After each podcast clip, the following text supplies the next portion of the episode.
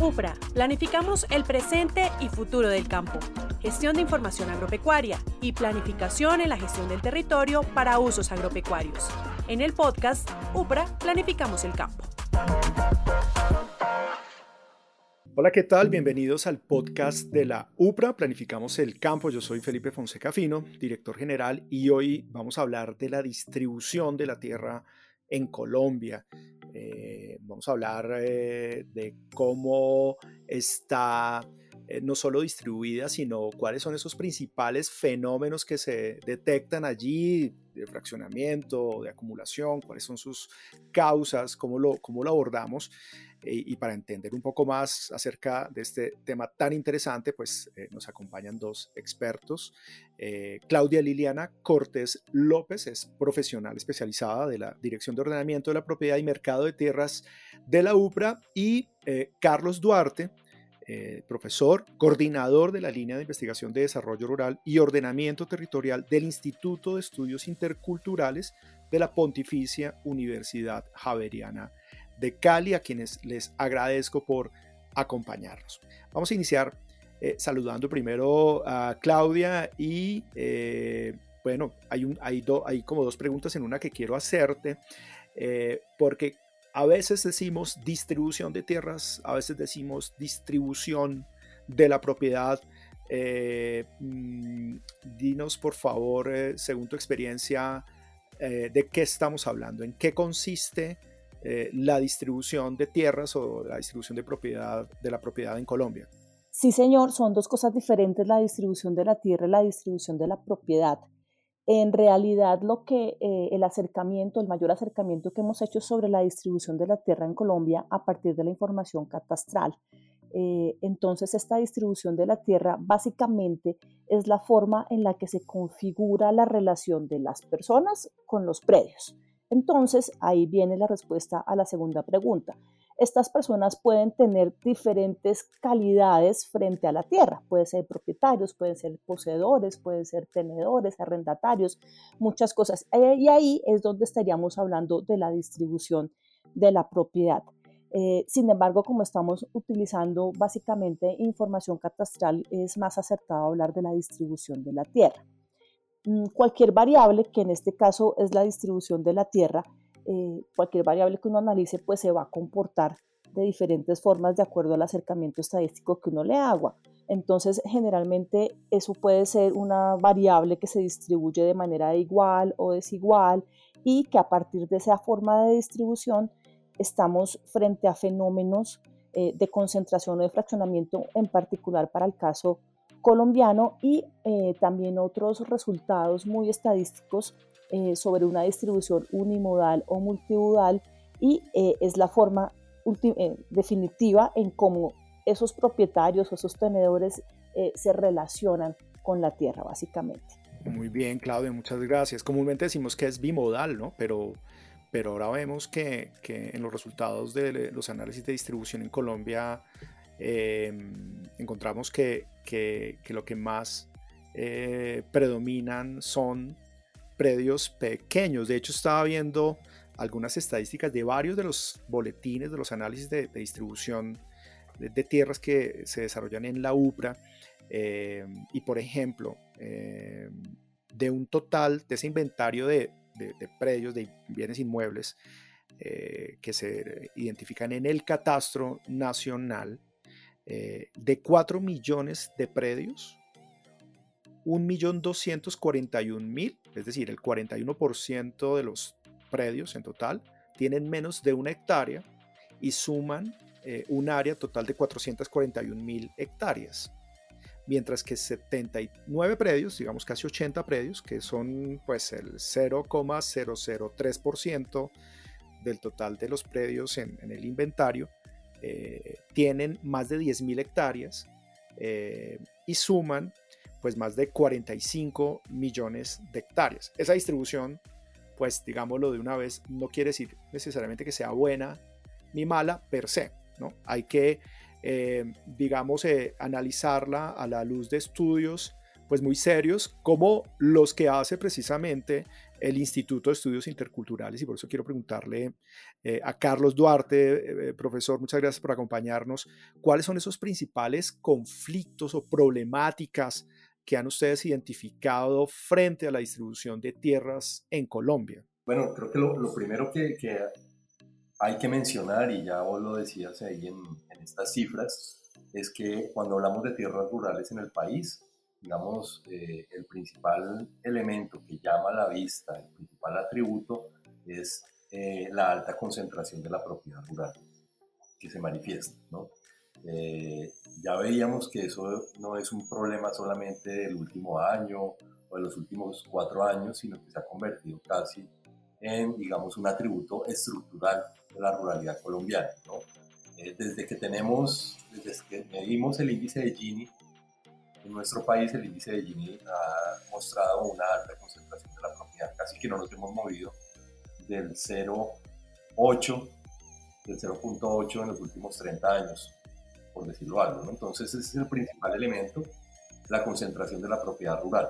Ahora, cuando miramos esa concentración de la propiedad rural, hay que tener en cuenta al menos tres, digamos, eh, vectores de análisis de esa, lectura. La primera es que a pesar de los esfuerzos tan grandes que ha hecho el Estado colombiano, todavía no tenemos datos universales de la propiedad rural, ¿no? Eh, como lo decía, eh, lo mencionaba ahora Claudia, más no podemos contar con un dato preciso entre el catastro y el registro, ¿no? Siempre que se comienzan a hacer estos ejercicios, lo primero que uno tiene que hacer es, digámoslo, limpiar y hacer conciliar catastro y registro, que aunque por defecto uno pensaría que están juntos, cuando lo pasa a ver, digamos, el catastro es una visión imperfecta de la propiedad, ¿no? que, digamos, se puede analizar con mejor eh, perspectiva desde el registro, que es, digamos, lo que define directamente el derecho de propiedad. ¿no? Entonces es un elemento fundamental. Un segundo elemento que es claro, que es muy importante, tiene que ver con el alto nivel de informalidad en la propiedad rural. ¿no? casi, casi la mitad de los predios rurales son informales. Entonces, de alguna manera nos lleva a que las lecturas del índice de Gini o de catastro y registro, pues seguramente no están tomando todo el universo, digamos, de la posesión sobre la tierra rural, sino solamente nos está mostrando, digamos, lo que está institucionalmente formalizado, de alguna manera. Este es un segundo elemento que creo es clave. Un tercer elemento, creo yo, tiene que ver con eh, el alto nivel de titulaciones colectivas para comunidades afrocolombianas e indígenas, ¿no? Eh, digamos lo que más o menos en cifras podríamos estar hablando de títulos étnicos cercanos a los 40 millones de hectáreas en el país, ¿no? Eh, lo cual también a veces tiende a no estar dentro de los análisis de la propiedad rural, ¿no? y creo que es fundamental, ¿no? Es fundamental eh, porque eso, esa, ese gris a veces eh, hace que en algunos sectores de la sociedad se interprete que esos 40 millones de hectáreas pueden ser, digamos, un acaparamiento de tierras étnico, ¿no? Pero del otro lado, cuando uno va y mira, nosotros particularmente que hemos trabajado esas cifras de territorios étnicos en el departamento del Cauca, contrariamente a lo que se podría pensar, lo que vemos es que hay un hacinamiento productivo potencial de las comunidades étnicas en lugares, digámoslo a veces, muy complejos para la agricultura y la productividad o, la, más dedicados a la conservación. Entonces, este, este análisis de territorialidades étnicas creo que también es, es importante tenerlo. Y otro elemento es el cruce muy fuerte que hay entre esta informalidad, formalidad y las territorialidades de protección ambiental. Bueno, a propósito, permíteme complementar con algunas cifras que recientemente eh, estábamos consolidando para el Ministerio de Agricultura justamente ese inventario de predios rurales, eh, en esa relación ya en cuanto a, a, los propietarios o poseedores, el 95% de esos 4 millones de predios, es decir, más de 3 millones 800 mil predios, eh, corresponden, según eh, los datos catastrales y registrales, a personas naturales o jurídicas y ocupan 47 millones de hectáreas y, tú bien lo decías, los territorios colectivos conforman para 2018, estas cifras seguramente eh, se encontrarán más actualizadas, conforman más de 6.097 predios que ocupan 36,6 millones de hectáreas. Y eso claramente pues distorsiona eh, análisis como el muy conocido índice de Gini, ya tú lo mencionabas. Em, y bien lo, bien lo dices también, eh, además de cómo están esos tamaños de predios distribuidos, eh, una cifra en la que nos hemos propuesto indagar más a profundidad es la formalidad, o mejor, la, informalidad, que es uno de esos grandes desafíos, de esos grandes digamos, eh, eh, defectos tal vez que tiene eh, o carencias que tiene nuestra, digamos, la que tiene la propiedad en, en Colombia, ¿no? nosotros estimamos en la, en la UPRA que eh, aproximadamente 2.365.000 predios rurales, es decir, el 52,7%, son presuntamente informales. Eh, y pues tenemos una serie de estadísticas que hemos venido analizando en esta dinámica a través de boletines anuales eh, frente a esa situación de informalidad, situaciones pues no solo jurídicas, sino también técnicas, ¿no? De inscripción en el registro, en fin, como también algunos análisis frente a la presunción de baldíos. ¿no? Eh, solamente procesos de clarificación nos pueden determinar si son o no de origen baldío. Tenemos una, un aproximado de 360 mm, mil predios. Esto eh, casi ocupa más de 10 millones de hectáreas, es un 9% del área continental, eh, ya que en su mayoría nuestro país pues tiene eh, pues restricciones precisamente para la adjudicación, ¿no? En 77 millones de hectáreas, 68% del país pues tiene restricciones para, para la adjudicación. el 29% del país pues corresponde a territorios de resguardos indígenas, el 5% de nuestro territorio está reconocido eh, y adjudicado, digámoslo, titulado colectivamente a comunidades negras, principalmente en el Cauca, Chocó y Nariño. Pero volvamos nuevamente a nuestro tema y, preguntémosle eh, nuevamente a Claudia Cortés López de la UPRA, experta en eh, distribución, precisamente por los dos fenómenos que más se marcan en este tema, como el fraccionamiento yo no sé si llamarlo antieconómico o no, eh, y la concentración o acaparamiento. Claudia, hablemos un poco de, ese tema. Sí, señor. Eh, esa distribución desigual nos está marcando dos fenómenos extremos que suceden en las punticas de la distribución, el fraccionamiento y la concentración. Eh, para ponerla en palabras sencillas, hemos encontrado que muchas personas tienen cada uno muy poquita área, eso sería un indicador de fraccionamiento, y en el otro lado hemos encontrado que pocas personas están eh, concentrando mucha área. Eh, la concentración en sí eh, no es mala, nosotros como sociedad nos hemos puesto de acuerdo en que el Estado es concentrador y es concentrador para áreas de interés para todos, por ejemplo, los parques nacionales, las zonas antropológicas, en fin, hay, zonas y usos que nosotros como sociedad estamos de acuerdo en que se protejan y que tengan esas características, pero dentro del mercado de tierras, eh, que también es una temática que trabaja la Dirección eh, de Ordenamiento de la Propiedad de la UPRA, pues hay unas áreas y unos propietarios que sí están acumulando tierra y otros que tienen muy poca tierra. Eh, entonces, este, este asunto eh, como lo explicaba en su momento el, profesor Duarte, pues es un problema de dos caras. Tenemos por un lado la concentración y por otro lado el fraccionamiento. Eh, cuando hablamos nosotros de fraccionamiento de predial, estamos analizando la información catastral año a año. Tenemos una tasa de crecimiento de los predios dentro de todo el universo de análisis y cuando un municipio tiene una tasa de crecimiento superior a, la, a esa tasa que consideramos normal de crecimiento de los predios en el país, pues ahí ya nos están dando unas pautas de fraccionamiento.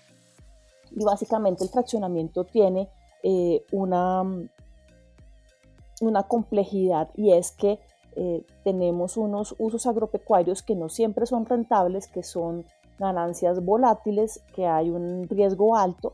Entonces algunas veces eh, quienes están allí desarrollando sus actividades prefieren cambiarse a otros usos y entonces eh, esos usos son más rentables, pero te exigen tener eh, tamaños más pequeños. Por ejemplo, hablemos de los usos habitacionales o por ejemplo hablemos cuando las ciudades empiezan a crecer. Entonces nosotros como sector agrícola estamos compitiendo por unos usos más rentables. Es, posiblemente una de las principales razones por las cuales se presenta eh, el fraccionamiento.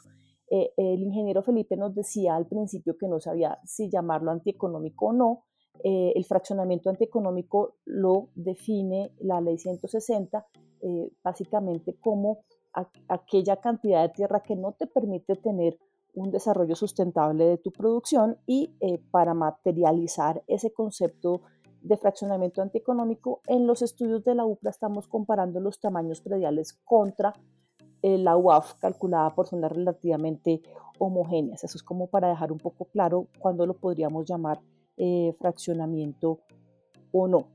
Y eh, acompañando el, índice de Gini, que es un índice eh, robusto, fuerte, pero tiende a ser antipático porque no, no necesariamente las medidas de política logran moverlo y es importante entenderlo mm, acompañado porque el índice de Gini solo te está diciendo que hay un problema en la distribución, pone una banderita roja, pero hay que analizar esa banderita roja porque se colorea así. Entonces tenemos unos índices de disparidad superior y de disparidad inferior que nos están ayudando a analizar esos fenómenos de concentración y de fraccionamiento. Pues es que esos dos fenómenos de los que ya nos ha comentado Claudia, eh, concentración y fraccionamiento, tienen en eh, la unidad agrícola familiar pues una, una posibilidad, ¿no? Se, se, se, supone, y pues para eso le quiero preguntar al profesor Carlos precisamente, eh, y en los estudios que han hecho, y en las propuestas, y en, y en esos insumos que justamente fueron tenidos en cuenta para, para esta última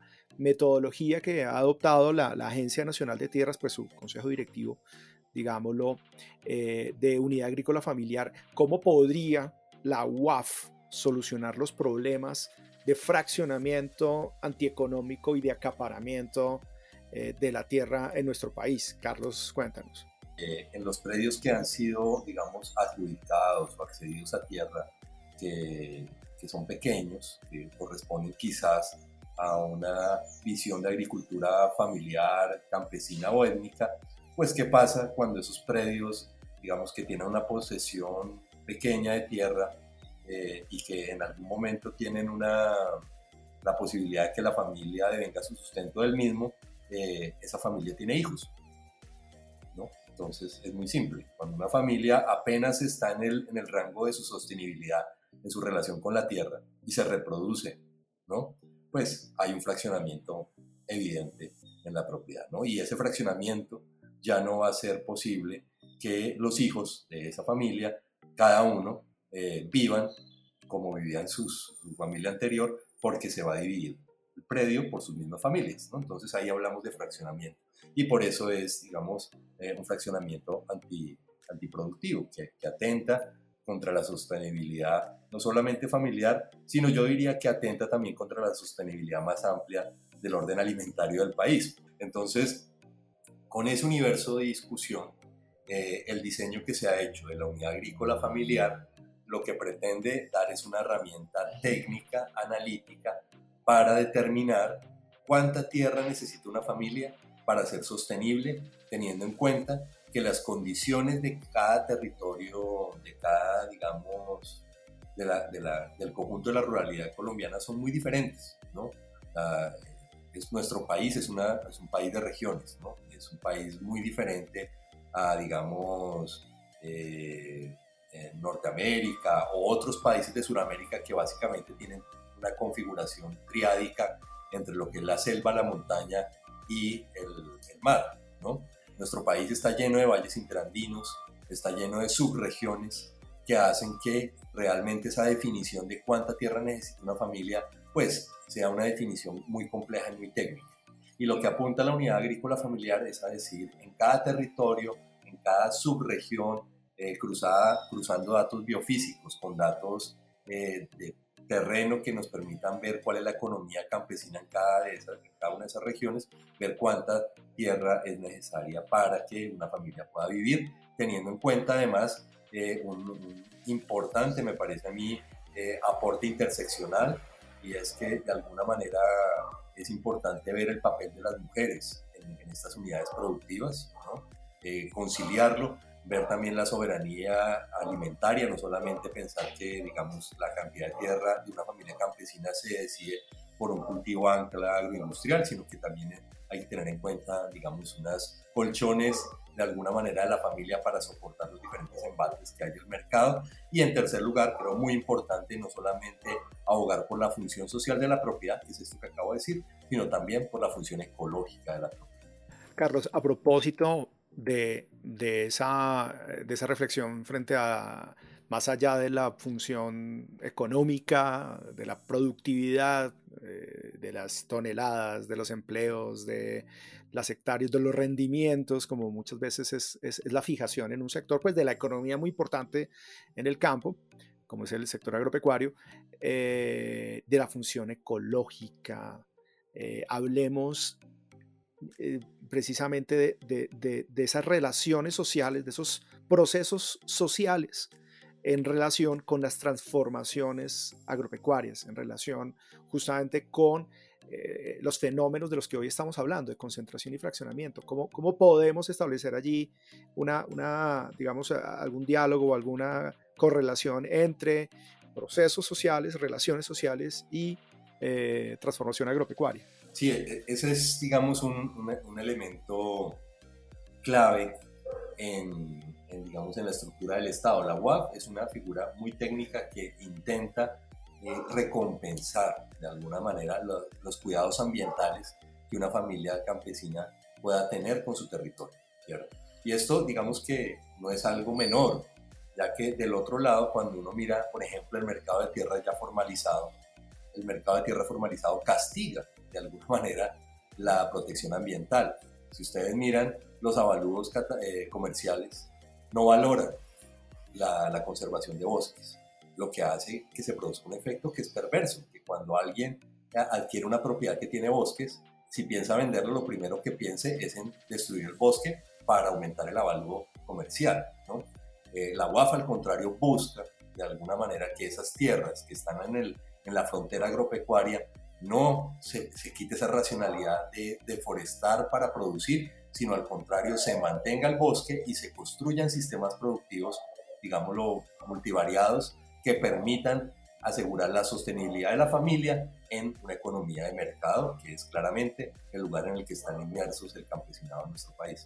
Bueno, eh, por último, quiero aprovechar a, Claudia Cortés eh, para preguntarte por qué analizamos parece una pregunta obvia, pero, pero yo sé que tiene mucho fondo.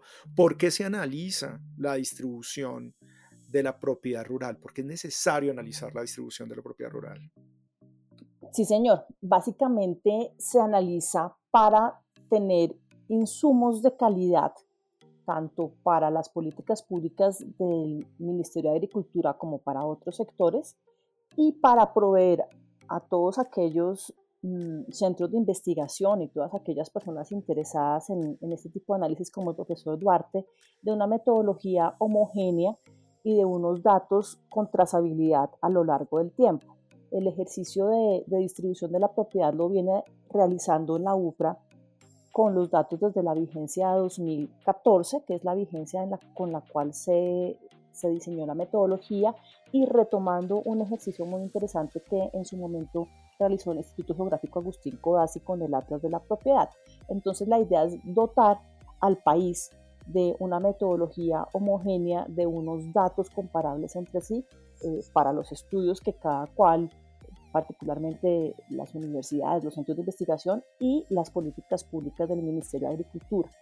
Eh, esto adicionalmente tiene eh, que ver con que la tierra no es un bien común, no es un bien normal, uno no va a un supermercado a comprar un predio. Es un, bien finito, un bien escaso, eh, que necesita medidas eh, gubernamentales, estatales para su eh, atención. es lo que estamos viendo con el caso de la concentración y fraccionamiento. Entonces, tener estos insumos técnicos proporciona toda este bagaje para poder tomar decisiones de política respecto a un bien escaso como es la tierra en Colombia. Bueno, nos quedan muchas aristas del tema de distribución de tierras en Colombia. Eh, podríamos hablar aquí de catastro, de zonas de reserva campesina, de unidades mínimas de producción, eh, pero bueno, para eso los queremos invitar a otra emisión de eh, nuestro podcast de la UPRA Planifiquemos el Campo. Vendremos más adelante con más entregas y con más expertos en este tema. Eh, muchas gracias por escucharnos. Los invitamos a visitar nuestra página upra.gov.co, en nuestras redes sociales, arroba UPRA Colombia, en Twitter, en Facebook, en Instagram. Eh, muchas gracias por escucharnos y nos veremos más adelante.